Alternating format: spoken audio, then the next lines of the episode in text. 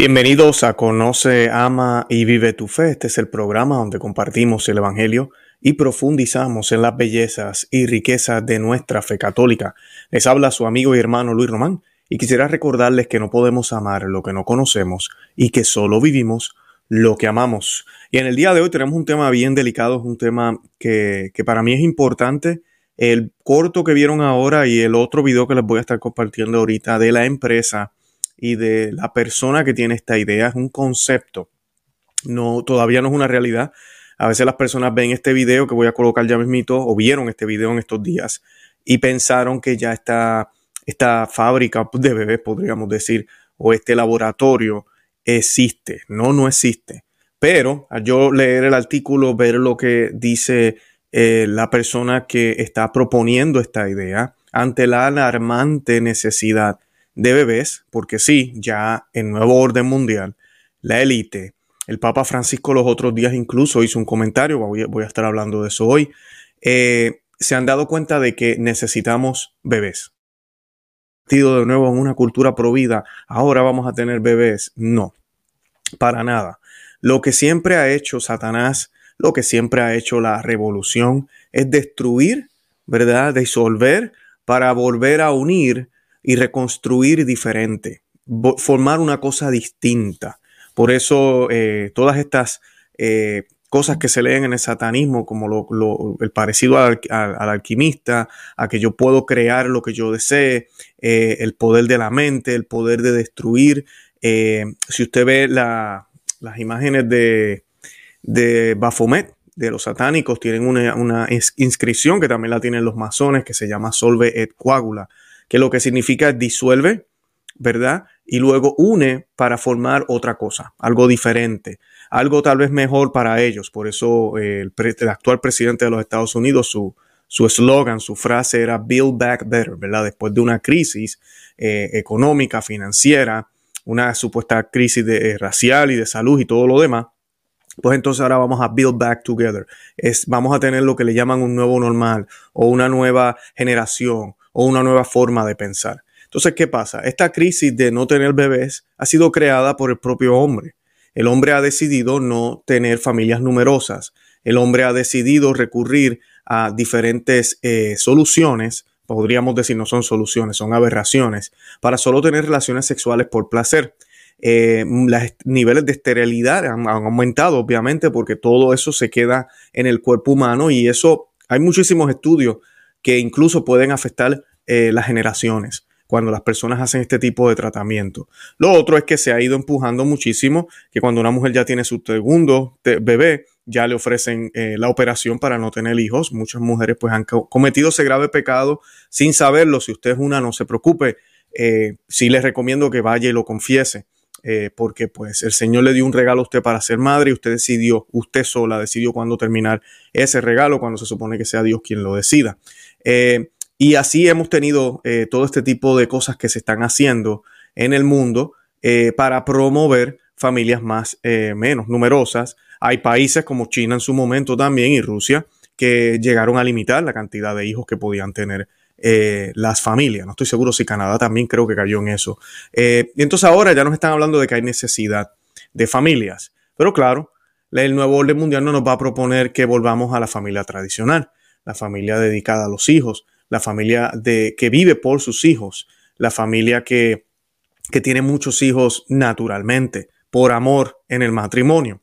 No, ahora nos están hablando de una fábrica, una fábrica de bebés, una manera que va a evitar que tengamos bebés enfermos, que vamos a poder monitorear a todos los fetos, que van a, vamos a tener, y, y, yo leo esto y vamos a hablar de esto ya mismito, pero cuando yo leo estos artículos y veo estas ideas, y yo no estoy jugando el corazón de nadie, sabrá Dios si son buenas las intenciones, pero siempre me recuerdo cuando escuchamos las historias de Adolfo Hitler y, la supuesta búsqueda o, manera de que ellos querían crear una raza superior y tener una raza superior. Eh, no es exactamente lo mismo lo que queremos lograr aquí cuando se quiere monitorear a los fetos, cuando se van a escoger a los mejores, cuando eh, las parejas van a poder escoger también eh, cuántos quieren, cómo lo quieren, cuándo lo quieren. Todo este tipo de cosas que pues no se puede hacer en, un, en una forma natural.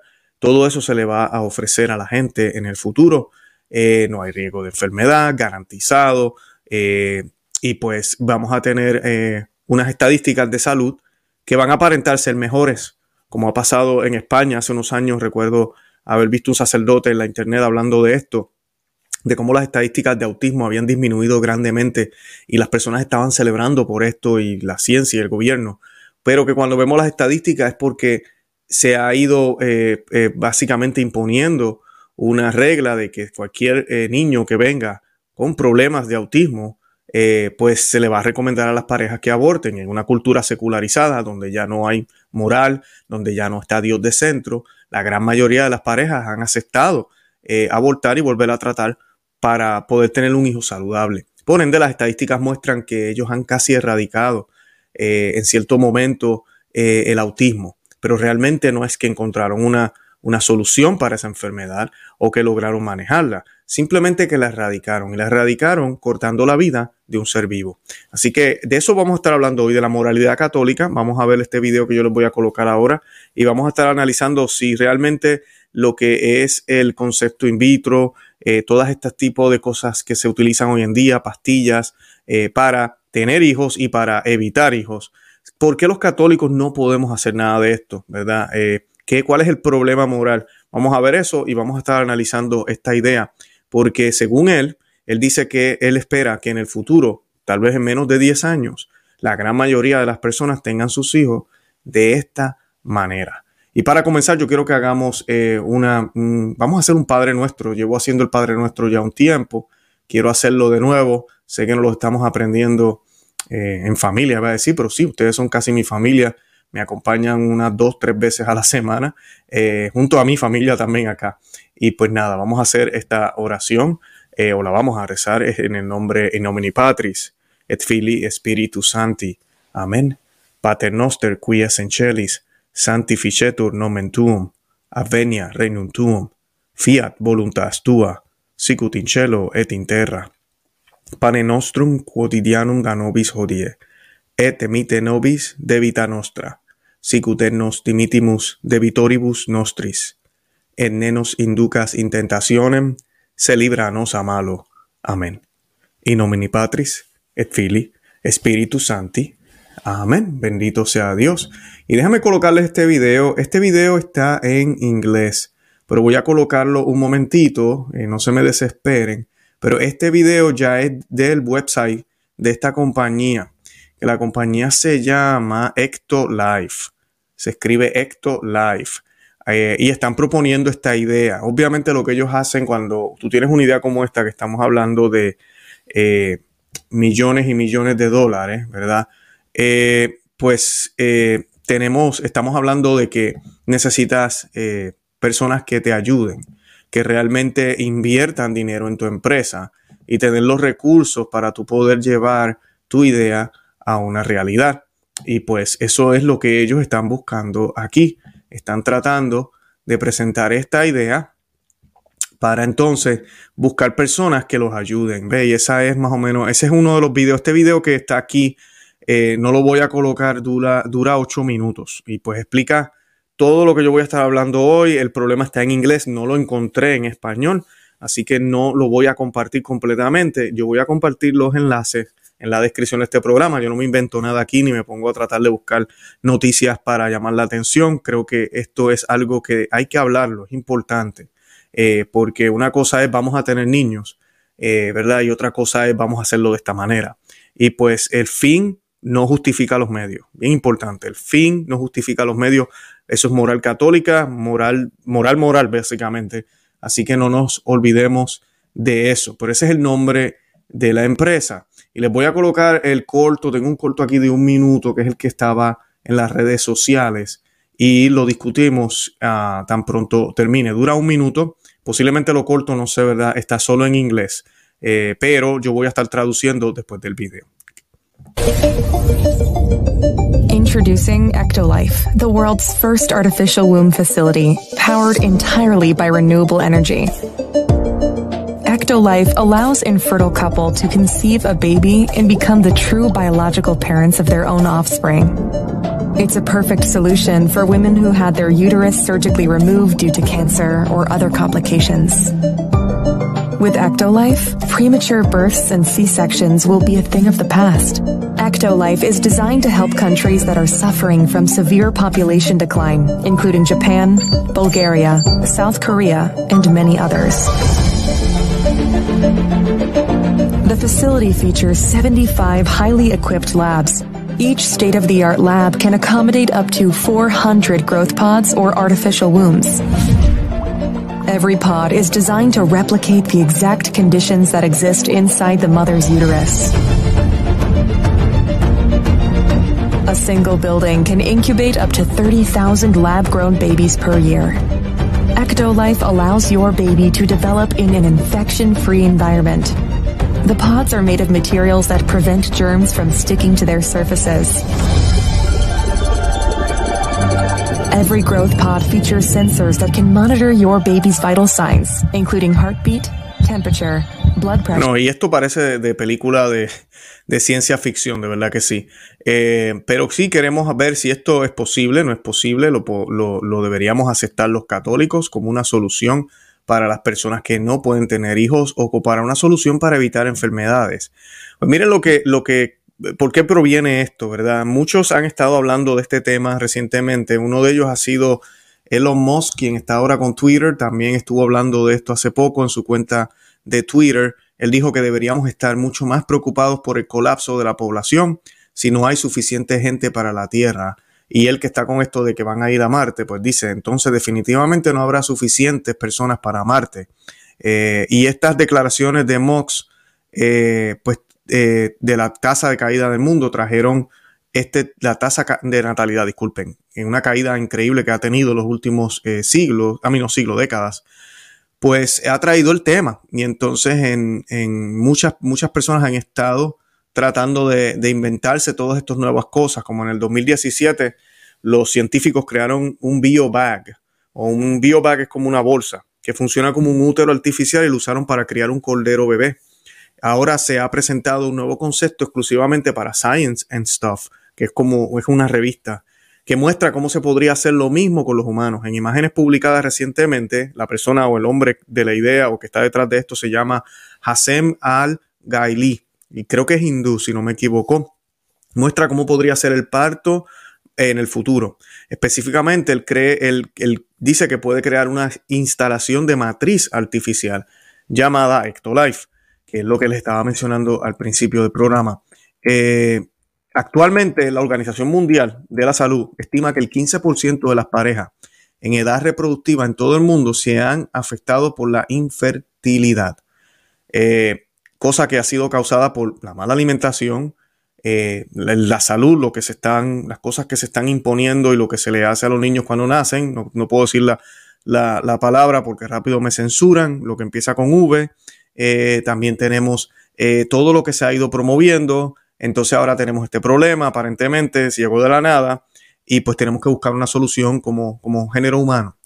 Dice las Naciones Unidas, de hecho, durante los últimos 70 años, o sea que son décadas, la tasa de fertilidad en todo el mundo han disminuido un asombroso 50%. Ellos dicen asombroso.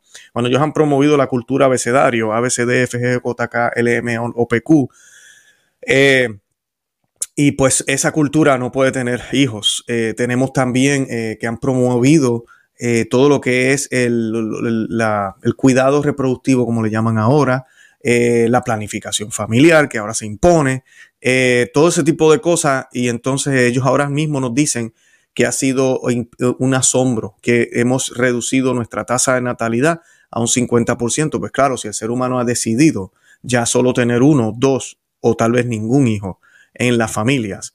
Las razones de esta disminución, dicen ellos, incluyen, entre otras cosas, eh, una mayor educación de las mujeres, aumento en el empleo, el alto costo de criar a los niños y una ca caída en el conteo global de espermatozoides. 23 países ya están en riesgo. Japón, España, Portugal, Tailandia y Corea del Sur al frente de la crisis. O sea que no, no están generando hijos. Cuando los, estas generaciones fallezcan, tienen un problema grave. ¿Quiénes van a ser los doctores? Los que van a administrar la educación. Eh, ¿Quiénes van a, correr el país, básicamente? En los Estados Unidos las estadísticas de infertilidad también son alesionadoras. Uno de cada ocho parejas estadounidenses tiene problemas de fertilidad. 12 a 15% de todas las parejas no pueden concebir después de un año de sexo sin protección. El 10% de todas las parejas no pueden concebir después de dos años de relaciones sexuales sin protección. Y, y dice protección, pero me aquí estoy hablando el lenguaje de ello. Y quiero aclarar porque no es que Luis Román esté de acuerdo con esto. Cuando decimos sin protección es el condón o las pastillas. Eh, básicamente lo que debería decir ahí es el 10% de todas las parejas no pueden concebir después de dos años de tener relaciones sexuales naturalmente, como debe ser. Sin ella estar tomándose nada, sin el hombre estar utilizando nada, simplemente eh, pues haciendo lo que debemos hacer como seres humanos en el matrimonio. Eh, el 33% de los estadounidenses ha recurrido a tratamientos de fertilidad, 33%, esto es un por ciento bien alto. Eh, y hay muchos católicos en esto y hay sacerdotes que a veces aconsejan a las parejas que hagan esto y esto va en contra de la doctrina católica. el 33% de los estadounidenses han recurrido a tratamientos de fertilidad o conocen a alguien que lo haya hecho. Eh, en respuesta a este problema, este inversor, inversor perdón, dice, deberíamos invertir en tecnología que haga que tener hijos sea mucho más rápido. Escuchen bien. miren, miren cómo, cómo ven a un bebé. Deberíamos invertir en tecnología que haga tener hijos que sea mucho más rápido, más fácil, más barato, más accesible. Punto. Eso es lo que dicen. Úteros sintéticos, etcétera. Y eso es exactamente lo que estaba pensando Al Gali cuando se le ocurrió el diseño de Ectolife. Al Gali le dijo a Science and Stuff que se inspiró para crear el concepto de Ectolife para promover la discusión sobre una tecnología que no debe ignorarse. Según Ali, el concepto de matriz artificial de Ectolife cambiaría la vida de muchas personas que luchan por concebir. Es una solución perfecta para las mujeres a las que se les ha estirpado el útero quirúrgicamente debido al cáncer u otras complicaciones. También podría ayudar a resolver los problemas que surgen del bajo conteo de espermatozoides, dijo Algali con entusiasmo y agregó que el concepto Esto-Life o tecnologías similares podría finalmente hacer que el aborto espontáneo sea cosa del pasado. Y el problema con esto es que suena bien. Eh, hay mujeres que sí tienen abortos espontáneos y no es culpa de ellas y no, tienen ningún pecado, es algo natural que sucedió eh, y pierden a sus hijos. Eh, tenemos estas situaciones de cáncer y de problemas de salud, donde el útero tiene que ser estirpado, la mujer quería tener hijos, ya no va a tener hijos. Eh, pero hay algo que se llama la voluntad de Dios. Y la voluntad de Dios es bien difícil de acatar muchas veces. Y la voluntad de Dios no solo, y estoy hablando, hablando como cristiano católico, yo sé que el mundo entero esto que yo estoy diciendo le importa un bledo, pero esto es un canal católico eh, y estamos tratando este tema de una manera católica si la voluntad de Dios es difícil a veces de entender y a veces, mira, a veces enoja, a veces frustra, a veces no sabemos qué hacer. Por eso es que tenemos que vivir una vida sacramental. Por eso es que tenemos que conocer la palabra de Dios y entender que Dios obra bien, siempre, que Dios es perfecto, que Él sabe no lo que yo necesito, Él sabe lo que es bueno para mí. Y si yo tengo todas esas ideas claras en mi vida y en mi mente, yo no voy a tener ningún problema si estoy viviendo una de estas circunstancias. Yo no estoy diciendo que no va a ser doloroso, yo no estoy diciendo que puede ser que tome tiempo, yo no estoy diciendo que puede ser inclusive frustrante. Claro que sí lo va a hacer. Yo no he dicho que va a ser fácil. Nuestro Señor Jesucristo dijo que, para ser sus discípulos debemos cargar nuestra cruz de cada día. O sea que sigue siendo una cruz, aunque esa cruz es llevadera, nos dice Él, si andamos con Él. Ese yugo se hace más liviano con Él. Y eso es lo que yo estoy diciéndole a ustedes aquí, porque sé que allá afuera hay mujeres que han estado en estas circunstancias y tal vez deben estar pensando, Luis, tú no entiendes lo que estás diciendo porque tú no eres mujer. Pues saben que tienen razón. Yo no soy mujer, yo soy hombre, eh, pero sí he tenido hijos y también he tenido circunstancias, he estado en circunstancias tal vez no tan relacionadas con esto. Eh, he tenido mis circunstancias de, esto de los abortos espontáneos, eso sí lo he tenido. Eh, y miren, uno a veces está buscando niños y ya no vienen. Eh, es la voluntad de Dios. A mí, ¿qué puede uno hacer? Si uno recurre a esto, ya es yo decirle a Dios, yo soy el que mando, yo quiero esto, yo lo deseo con todo el corazón. Y a veces vienen estas ideas. El demonio nos dice, bueno, naciste en esta época, eh, si Dios permitió que esto existiera, pues toma ventaja, eh, este eso no es malo, a que no le hace daño a nadie. Y eso es lo que vamos a estar mirando ahorita, si no le hace daño a nadie, si realmente esto es eh, algo bueno. Y en el video, no voy a estar leyendo todo este artículo porque si no, no terminamos, pero en el video él menciona la posibilidad de que no haya problemas con cesáreas. Eh, ustedes saben que a veces los niños crecen demasiado, cosas de la, naturaleza también. y pues los doctores tienen diferentes técnicas. En el pasado, hasta en la época de los indios habían sus técnicas para que una mujer pudiera parir eh, un niño grande, habían sus cosas, o si no, tristemente, pues como la ciencia no estaba tan avanzada, a veces la madre fallecía o la madre tenía que vivir con algún tipo de dolencia por toda la vida después que nació cierto hijo. Eh, pues él dice que todo eso se podría evitar porque ya sabemos que esta mujer pues no puede tener hijo por X razón, va a ser cesárea, pues nada, hagámoslo de esta manera, hagámoslo afuera. Eh, en un ambiente fuera de microbios, en un ambiente donde podemos monitorear al bebé, en un ambiente que si algo sale mal podemos empezar de nuevo, en un ambiente donde podemos garantizar que el niño o niña van a ser feliz. Eh, feliz no, disculpen, saludable y también feliz. Bueno, todo lo que ellos proponen aquí en este, en este video, lo cual suena bien, vuelvo a lo mismo, pero realmente no es la voluntad de Dios no es como debería ser. Estamos jugando con lo más sagrado que es la vida, que es la vida. Y pues eh, estas instalaciones no existen, eso sí quiero aclarar. Eh, no es que estén ahorita mismo eh, presentes, no es, son simplemente imágenes de un video que ellos colocaron juntos para entonces, este, pues nada, poner la idea. Ellos quieren colocar la idea que tienen en el exterior. Les voy a mostrar aquí otras fotos para que vean los que acaban de conectarse. Los invito a que vean el repetido que coloqué el video. Eh, puede ser que lo coloque ya mismito de nuevo para que lo puedan eh, ver. Pero pues algunas de las imágenes del video son estas que están aquí. Déjenme salirme de aquí para que sea más grande. Ay, espérate, disculpen. Eh, ahora. y pues, ya, es, una, es un lugar donde ellos dicen que pueden inclusive eh, haber alrededor de 30 mil bebés al mismo tiempo. Es la, meta. Y el niño tendría todos los cuidados que tiene que tener, eh, no le va a faltar nada eh, y va a ser monitoreado de esta manera. Y así pues garantizamos a quien no puede tener hijos que los tenga y a quien los tiene que no los tenga con riesgo.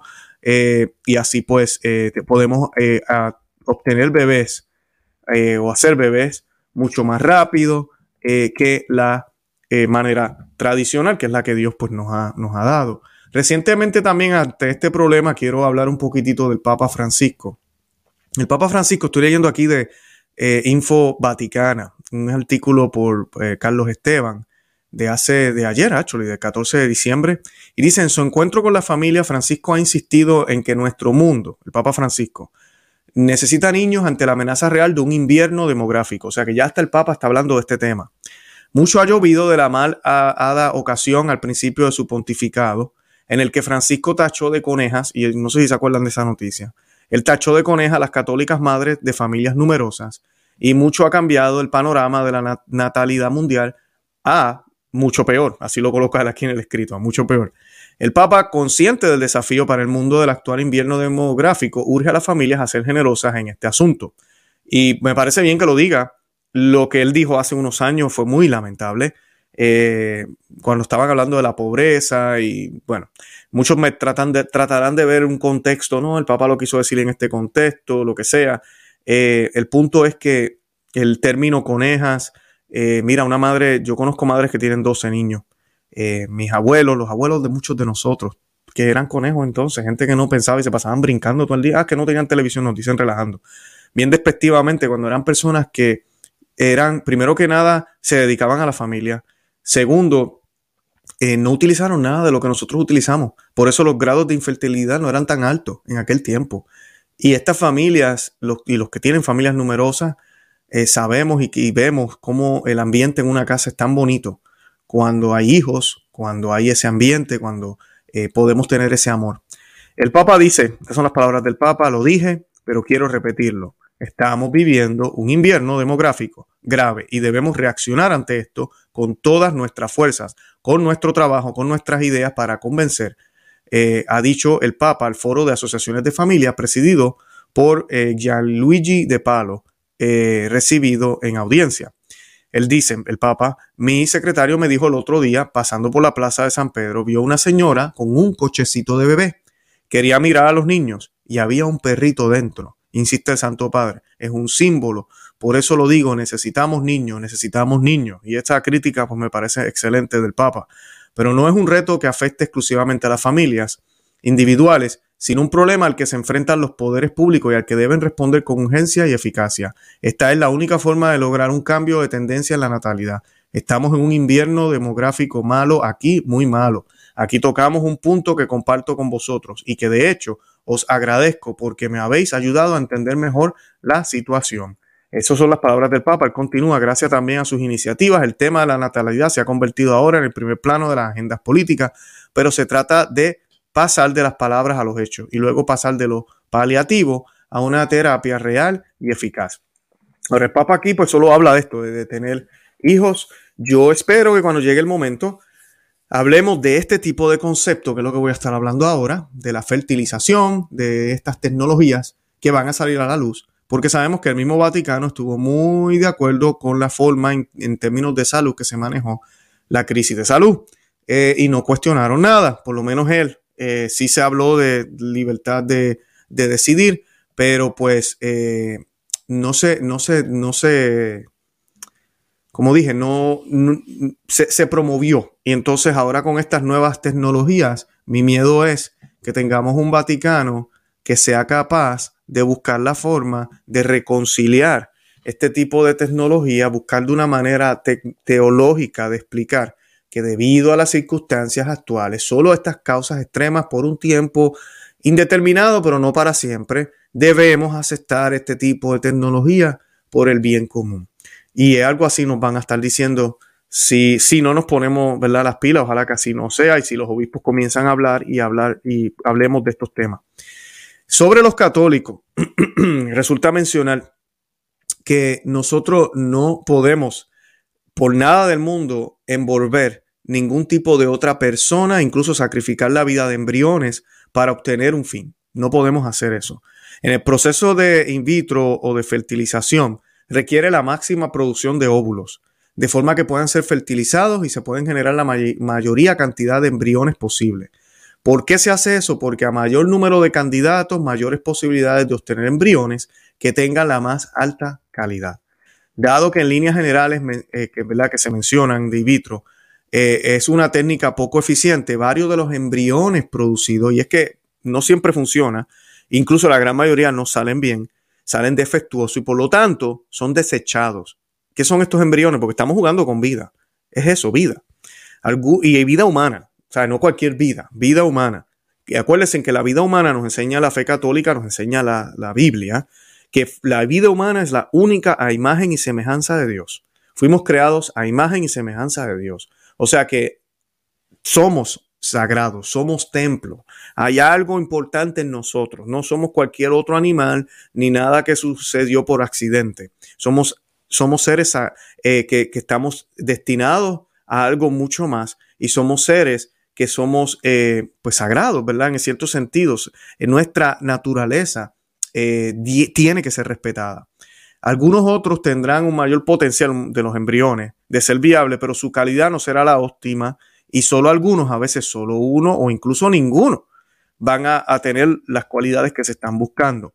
¿Qué significa esto? Que para que una pareja pueda dar a luz un solo hijo bajo este proceso in vitro, varios habrán sido concebidos, siendo su destino el ser eliminados o congelados.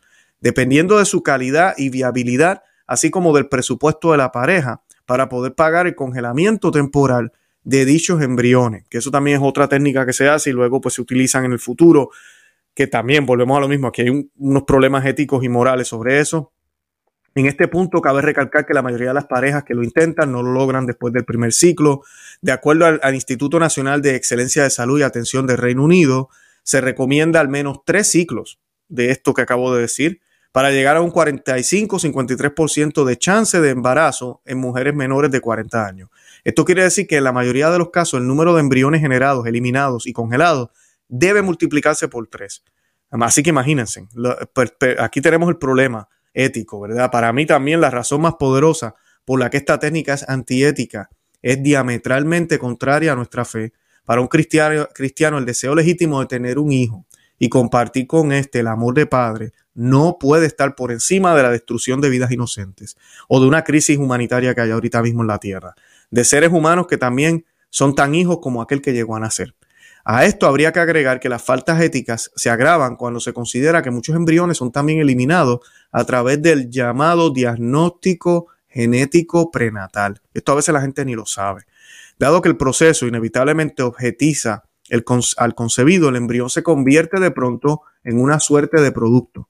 Sabiendo que los padres han invertido mucho dinero en este procedimiento, lo último que se desea es obtener a un niño enfermo, pues sería como pagar por un producto defectuoso por lo que antes de la implantación de embriones, estos son sometidos a, exámenes genéticos para evaluar si existen anomalías cromosómicas o alguna enfermedad genética de la cual los padres sean portadores, de forma que solo se implantarán aquellos embriones que estén libres de defectos. Lo demás serán desechados.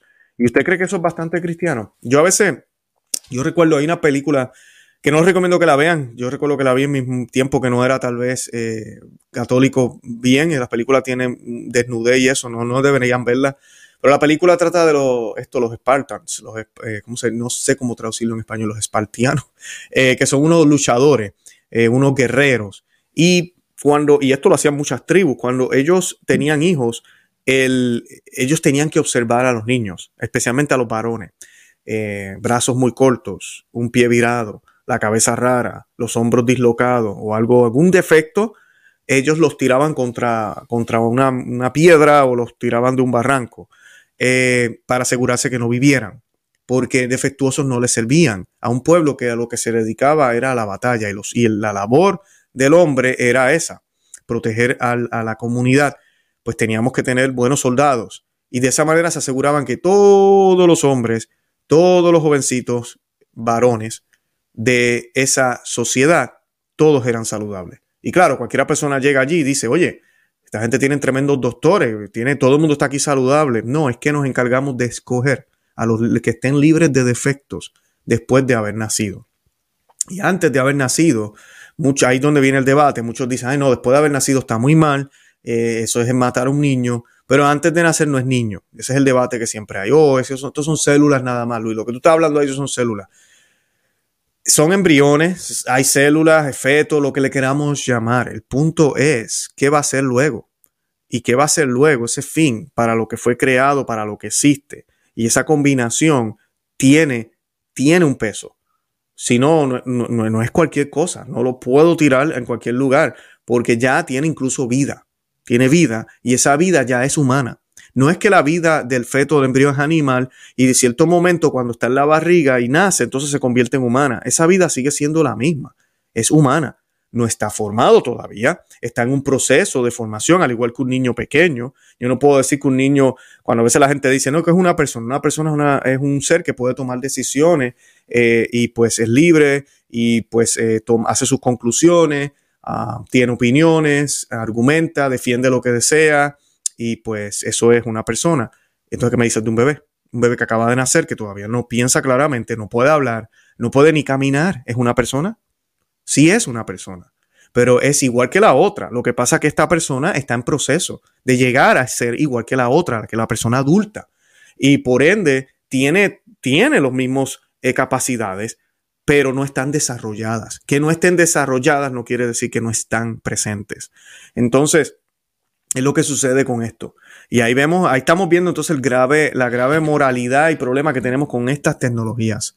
Asimismo, los avances han, dado lugar no solo al préstamo de útero, sino que existe como alternativa. Eh, esto ya es para las personas que, que, deseen hacer esto. El vientre de alquiler es una opción que, que utilizan tantos parejas heterosexuales como homosexuales. Esta práctica también es antiética. es antiética y por lo tanto muy dañina. No solo para el hijo que es separado de su madre biológica y que muchas veces le es quitado el derecho de conocer de dónde vino, sino también para la madre, pues se atenta contra su dignidad de mujer y de ser humano y es reducida a una mera fábrica de hijos. Eh, eso también es otro problema. Muchos dirán, no, pues yo lo que hice fue que fulana, ella, ella presta su vientre, entonces nosotros, ¿verdad? El, el, bebé pues fue, fue, crea, eh, fue creado, podemos decir, fue concebido en el vientre de ella. Eh, no, esto no es normal, no es natural. El catecismo de la Iglesia Católica dice lo siguiente, en el numerales 2374 al 2379. Repito, numerales 2374, 2379. Y el catecismo de la Iglesia Católica no es infalible, no es la Biblia, pero está basado en las Sagradas Escrituras, está basado en la tradición. Todo lo que dice aquí tiene peso, porque está basado en lo que sí es infalible, que es la palabra de Dios. Así que hay que escucharlo, hay que seguirlo, y no es algo que se cambia. El catecismo no puede cambiar. La iglesia como madre, dice en el numeral 2374 al 2375, la iglesia como madre y maestra reconoce que grande es el sufrimiento de los esposos que se descubren estériles. Por lo tanto, está a favor y alienta a que se realicen investigaciones que intenten reducir la esterilidad humana, siempre y cuando se pongan al servicio de la persona humana, de sus derechos inalienables, de su bien verdadero e integral, según el plan y la voluntad de Dios. Eso está en el, como dije, en el numeral 2375. Pueden buscar el documento Donum Vitae. Donum Vitae. También en el 2377 del Catecismo de la Iglesia Católica, bueno, del 76 al 77, 2376, 2377, dice, las técnicas que provocan una disociación de la paternidad por intervención de una persona extraña a los cónyuges, esto es lo que estaba hablando del vientre de alquiler, donación de esperma o de óvulo, préstamo de útero, son gravemente deshonestas. Esto también lo están haciendo las parejas del mismo sexo. Practicadas dentro de la pareja, estas técnicas, inseminación y fecundación artificiales homólogas, son quizá menos perjudiciales, pero no dejan de ser moralmente reprobables, pues disocian el acto sexual del acto procreador. Y es que es el entendimiento que nosotros tenemos de lo que es el acto sexual, el acto procreador, el amor entre la pareja, la voluntad de Dios, todo es un uno, es un todo, va juntos. Entonces, cuando ya tú lo separas y empiezas a separar el acto sexual para el placer fuera de lo que es tener hijos, eh, separas también lo que ya eso no tiene que ver nada con el matrimonio, yo puedo tener sexo fuera del matrimonio, pues entonces todo pierde ese sentido integral que tenemos los católicos, que lo entendemos así porque así es la ley natural y que lo entendemos así porque es, lo, es la voluntad de Dios, es lo que la iglesia siempre y lo que Dios nos ha revelado. En el catecismo, de, en el numeral 2378 dice la iglesia nos proporciona un fresco hábito de verdad cuando nos dice el hijo no es un derecho, sino un don, un regalo los hijos no son un derecho. Que porque nos casamos tenemos que tener hijos eh, y si no se me dan, tengo que hacer lo que sea, lo imposible, pero ahí tengo que tenerlos. Eso no es cierto. Ahora que te casaste y los estás evitando, cuidado, tiene graves problemas. Eh, de eso no hablamos tanto hoy, pero eso no se puede hacer. El católico tiene que estar abierto a la vida, incluyendo estas técnicas católicas que nos enseñan para, para esparcir un poco los embarazos por razones financieras. Mucho cuidado con eso porque muchas personas lo están utilizando con las razones equivocadas. Llevan años haciendo ese tipo de cosas eh, que son naturales eh, y dicen, no, yo no estoy pecando en contra de la vida, yo estoy abierto a la vida, pero ahorita no puedo. ¿Y cuándo vas a poder? Ya estás pecando, estás utilizando, básicamente tienes un sistema de anti, eh, anticonceptivo, pero supuestamente católico, y eso no existe no puede, no existe tal cosa. Eso ya es anticatólico. Es como decir que somos revolucionarios cristianos. No, nosotros no somos revolucionarios. Nosotros somos contrarrevolucionarios. Punto. Yo no puedo decir que yo tengo un anticonceptivo católico. Los anticonceptivos son malos. No se puede hacer. No se puede hacer y jamás serán católicos. Ningún tipo de anticonceptivo. Si usted está en ese bembé, como decimos nosotros, y lleva años, no, ella se chequea, hago esto, yo sé los días que ya está fértil, la verdad, no estamos cayendo en pecado, ajá. ¿Y cuándo piensan tener hijos? Tienes que tener hijos. Para eso está el matrimonio. Es uno de los fines. No lo digo yo, lo dice la palabra de Dios. Así de sencillo. Entonces tenemos que estar abiertos a la vida y tenemos que entender también que no somos juguetes. Oiga, ya usted lleva cuatro sí, hijos. ¿Qué hago ahora? Dios mío, no quiero tener más hijos. Bueno, pues párele, contrólese, busque la forma. Pero, ¿verdad? No, tenemos que tener ese balance, pero siempre estar abierto a la vida. El don más excelente del matrimonio, el regalo más excelente del matrimonio, es una persona humana. El hijo no puede ser considerado como un objeto de propiedad a la que conducirá el reconocimiento de un pretendido derecho al hijo. A este respecto, solo el hijo posee verdaderos derechos, el de ser el fruto del acto específico del amor conyugal de los padres, y también el derecho a ser respetado como persona desde su momento de la concepción. Miren lo que dice el Catecismo de la Iglesia Católica en el 2378, desde el momento de su concepción, no en el momento en que nació, o no en el momento después de haber parido la mamá, después de haber dado a luz, en el, desde el momento de la concepción. El Evangelio enseña que la esterilidad física no es un mal absoluto. Los esposos que tras haber agotado los recursos legítimos de la medicina sufren por la esterilidad deben asociarse a la cruz del Señor, fuente de toda fecundidad espiritual. Pueden manifestar su generosidad adoptando o realizando servicios abnegados en beneficio del prójimo. Eso dice el, el numeral 23 79. Y pues eh, yo les, sí les digo, y sé que muchos tal vez me están viendo y han caído en esto. mujeres que se han operado para no tener hijos, hombres que se han hecho vasectomía o viceversa. Parejas que me están viendo ahorita que eh, han hecho este tipo de tratamiento in vitro para tener hijos. Eh, y pues tienen sus hijos ya. primero que nada, déjame decirte algo. dale gracias a Dios por tus hijos. Ahí están.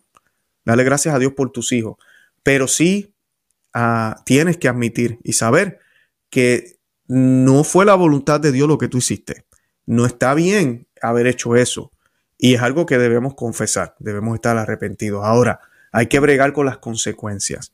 Y no hay mejor ofrenda y vamos a decir, eh, no quiero decir penitencia, pero eh, acto de reparación que ser el mejor padre y madre para ese niño que está ahora en tu vida, eh, que tú forzaste que estuviera presente, pero que Dios incluso lo ama y lo quiere como a cualquier otro, porque es una persona normal. Y te ha permitido entonces tenerlo. Porque Dios permite. Él permite que pasen muchas cosas y muchas de las cosas que pasan a nuestro alrededor y pasan en el mundo no son buenas. Que Él lo permita no quiere decir que lo quería. Ahora, o que nos convenía, pero lo está permitiendo. Ahora, ¿qué vas a hacer al respecto? Yo te invito, si tus hijos son el, fruto de alguna de estas técnicas, primero que no lo hagas más. Segundo, que críes a esos niños lo mejor que puedas. Que le enseñes la fe católica. Que esos niños sean santos. Santos. Eso es lo que necesitamos. Será la mejor ofrenda que podrás hacerle a Dios por ese grave pecado de soberbia, de querer hacer lo que yo quería hacer y no se me da y no se me da, pues nada, voy a utilizar este, este, este, este, esto que tengo que hacer. E incluso sé que la gran mayoría posiblemente ni sabían que esto era pecado e incluso tal vez fueron dirigidos por un sacerdote que les dijo, no hay problema, no te preocupes, tranquilos, nadie los está juzgando, pero sí hagan lo que tienen que hacer. Hay que confesarlo y luego eh, hagan su vida como debe ser. Críen a esos niños como debe ser. Cualquier padre debe hacerlo, pero en el caso de ustedes va a ser parte de esa ofrenda hacia Dios por esa decisión que tomaron. Eh, es lo mismo que sucede a veces cuando tenemos eh, hijos fuera del matrimonio. Eh, me incluyo. yo hice mis cosas cuando joven. tenemos que ser los mejores padres posibles. Son hijos nuestros y ser responsables de ellos completamente. tenemos que hacerlo. Y pues la gente tiene que entender eso. Tal vez en el modo en que se hizo. Muchas parejas incluso se casan porque, por estar, eh, por tener hijos, ¿verdad? Tuvieron un hijo y pues, casémonos. Eh, y mira, como dicen en inglés, de make it work. Hacen que funcione. El Señor trae bendiciones y hace, hace bien de brazos torcidos. Eh, miren a San Pablo, que era un desastre. Miren a San Agustín, que tuvo hijos también fuera del matrimonio, que fue un hombre mujeriego, que estuvo en la lujuria, Lean las confesiones de San Agustín y miren el gran santo que se convirtió, el gran obispo que se convirtió. Todos tenemos un pasado. Así que que este programa les aliente cualquier pecado, pero especialmente estos pecados de la sexualidad que están acabando con el mundo, estos pecados de la familia que están acabando con, que son pecados contra la familia, que nos sirvan para cambiar nuestras vidas y dar testimonio de que sí se puede con Dios, que solo con la gracia podemos. Es imposible sin Él, pero con la gracia podemos transformar, o el Señor transforma, renueva, cambia.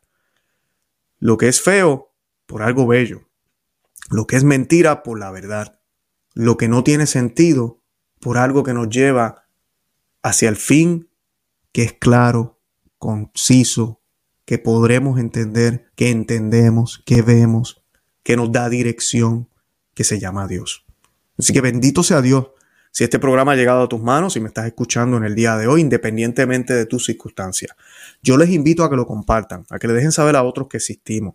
Compartan este programa con más personas. Eh, hay un botoncito que es de compartir para que más personas vean este programa. Compártanlo en Facebook, en WhatsApp, en todas estas aplicaciones, en Telegram, a donde quiera que usted esté. También les invito a que se suscriban al canal, que le den me gusta al video. De esa forma le dicen ustedes a YouTube que el contenido de este canal a usted le gusta. Yo sé que mucha gente a veces no se suscribe, no, que me, me cuesta dinero, no, no cuesta dinero, no, que voy a recibir anuncios, tampoco.